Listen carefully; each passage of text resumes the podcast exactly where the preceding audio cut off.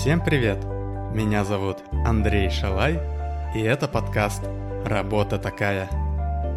Это подкаст о самых странных и причудливых профессиях. Каждую серию я зачитываю письмо, в котором человек рассказывает о своей необычной работе. Если вы зарабатываете деньги каким-то необычным образом и хотите рассказать об этом миру, можно и анонимно. Свяжитесь со мной в Телеграм – Напишите в поиске мессенджера Андрей Шалай, и вы найдете мой канал.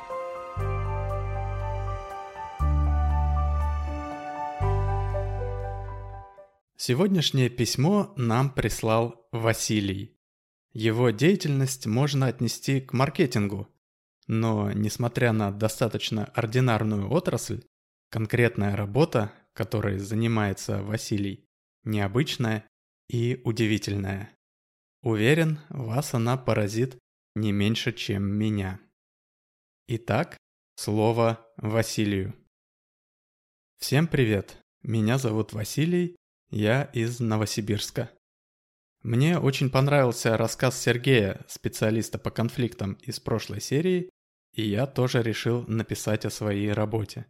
Благо она не менее странная. Я антикумир. Вы думаете, вы уже знаете все приемы маркетологов, которые заставляют вас покупать не то, что вы планировали.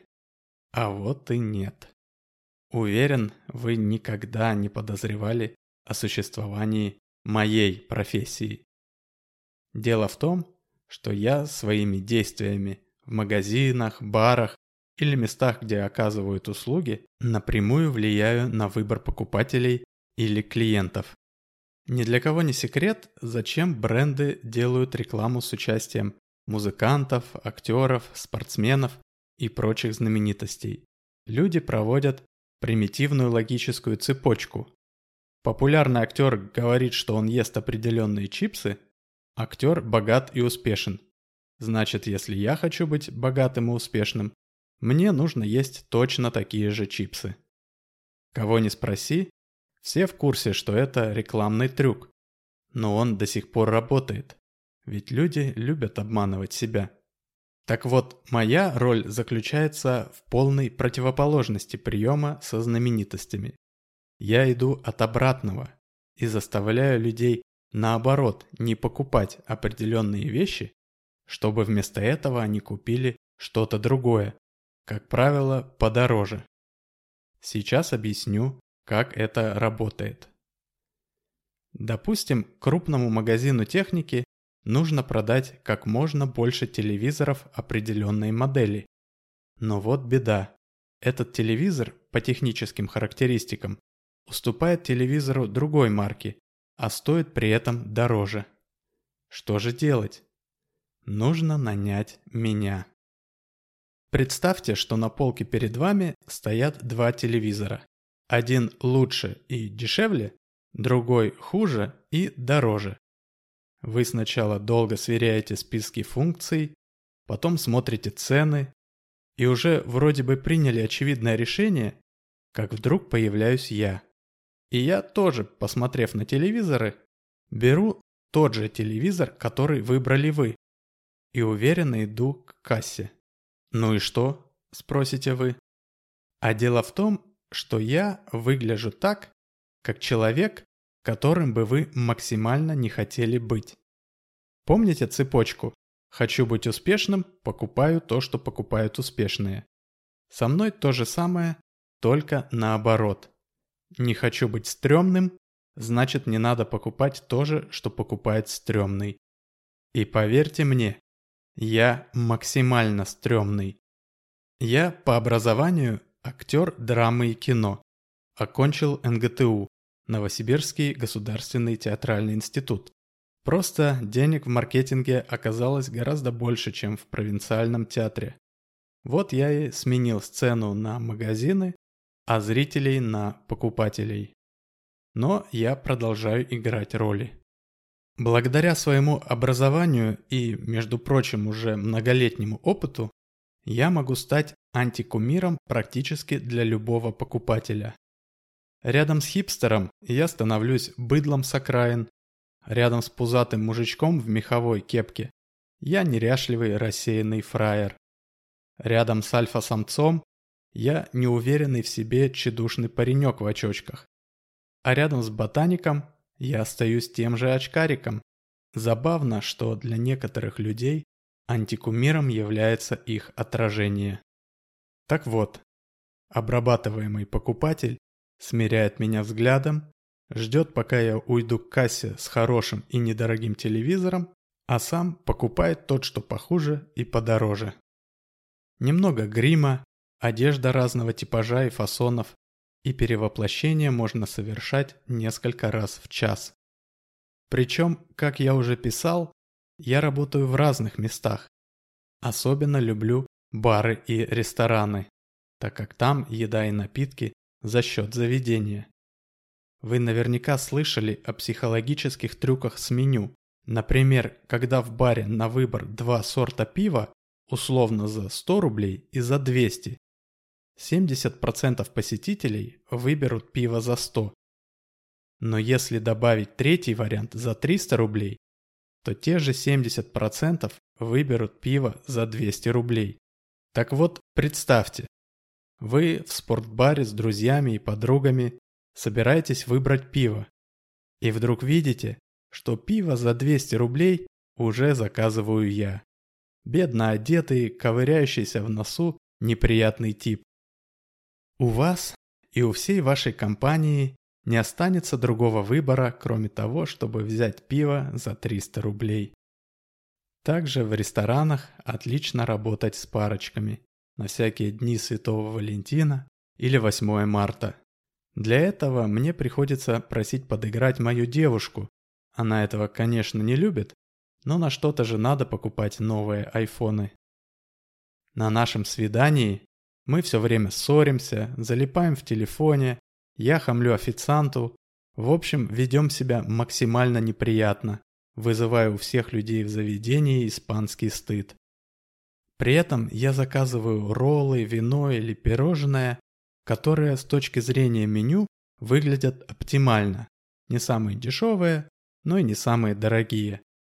И все другие парни в ресторане начинают хорохориться перед своими девушками. Мол, смотри, я у тебя не такой, как этот хам. И заказывают все на полную катушку. Есть еще одна интересная тактика. Это образ антагониста, или даже врага. Я заметил интересный эффект, который очень хорошо проявляется в магазине дорогих спиртных напитков, в ювелирном салоне или магазине швейцарских часов. В общем, в месте, где покупаемые товары показывают наш социальный статус. Если покупатель встречает там человека, к которому он враждебно относится, например, парня, который увел его девушку, ненавистного коллегу с работы или болельщика другой команды, то этот покупатель постарается купить что-то дороже, чем его антагонист. Ведь по сути, это один из способов показать свое превосходство. Причем показать в первую очередь самому себе. Сам антагонист зачастую даже не узнает ненавидящего его человека. Раньше применять этот метод было очень сложно, потому что я не мог просто так перевоплотиться в чьего-то врага. Это в Москве с этим просто, при фанатах Спартака надевай шарф ЦСКА. И наоборот. А есть еще «Динамо» и «Локомотив». У нас в Новосибирске таких противостояний нет. Но, как это не печально признавать, теперь в любом городе России очень легко притвориться или даже стать чьим-то врагом. Я имею в виду противостояние политических взглядов. Понятное дело, что не всегда удается стопроцентно определить, к какому лагерю относится человек – за Путина или за Навального, ну или в целом за оппозицию.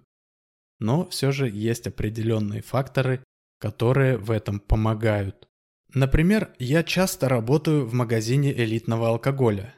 И если я вижу, что в магазин заходит человек со значком ФБК на рюкзаке, или просто в рваных джинсах и футболке с провокационным принтом в будний день, это значит, что он либо работает из дома, либо на работе у них нет дресс-кода.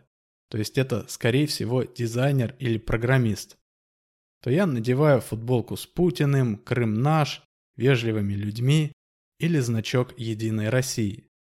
И наоборот, если вижу госслужащего, человека в военной форме, людей старше 50, то я достаю телефон и делаю вид, что увлеченно обсуждаю с кем-то новое расследование Навального или что-то подобное.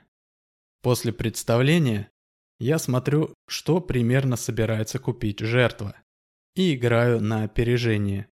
Если покупателю полки с виски, то я беру, например, десятилетний односолодовый скотч, и человек, скрипя зубами и глазами полными ненависти, обязательно возьмет 12-летний или даже 18-летний, хотя изначально планировал купить что-то гораздо дешевле. Но не может же человек допустить, что его враг лучше и успешнее, раз может себе позволить напиток подороже. Один раз был забавный случай, когда в начале мая в винный магазин зашел мужик лет 50, и я заметил, что он припарковался на машине с наклейкой то ли «можем повторить», то ли «трофейная», плюс еще и с георгиевской ленточкой на портфеле. Короче, мой клиент.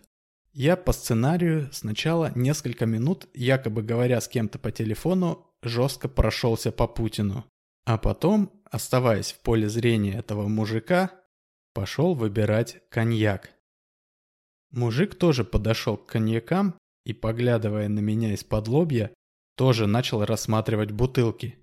Я решил рискнуть и взял самый дорогой российский коньяк, который был в ассортименте, за 3000 рублей. И ставка сработала. На французские коньяки мужика подтолкнуть, конечно, не удалось, но он, побегав глазами по прилавку, взял какой-то особый армянский арарат за 4000.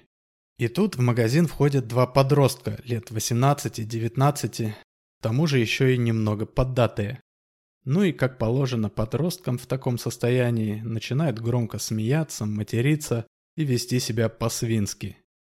Мой мужик им и сделал замечание. А замечание для таких людей в таком состоянии – это как красная тряпка для быка. В общем, эти подростки подошли к мужику и начали на него наезжать.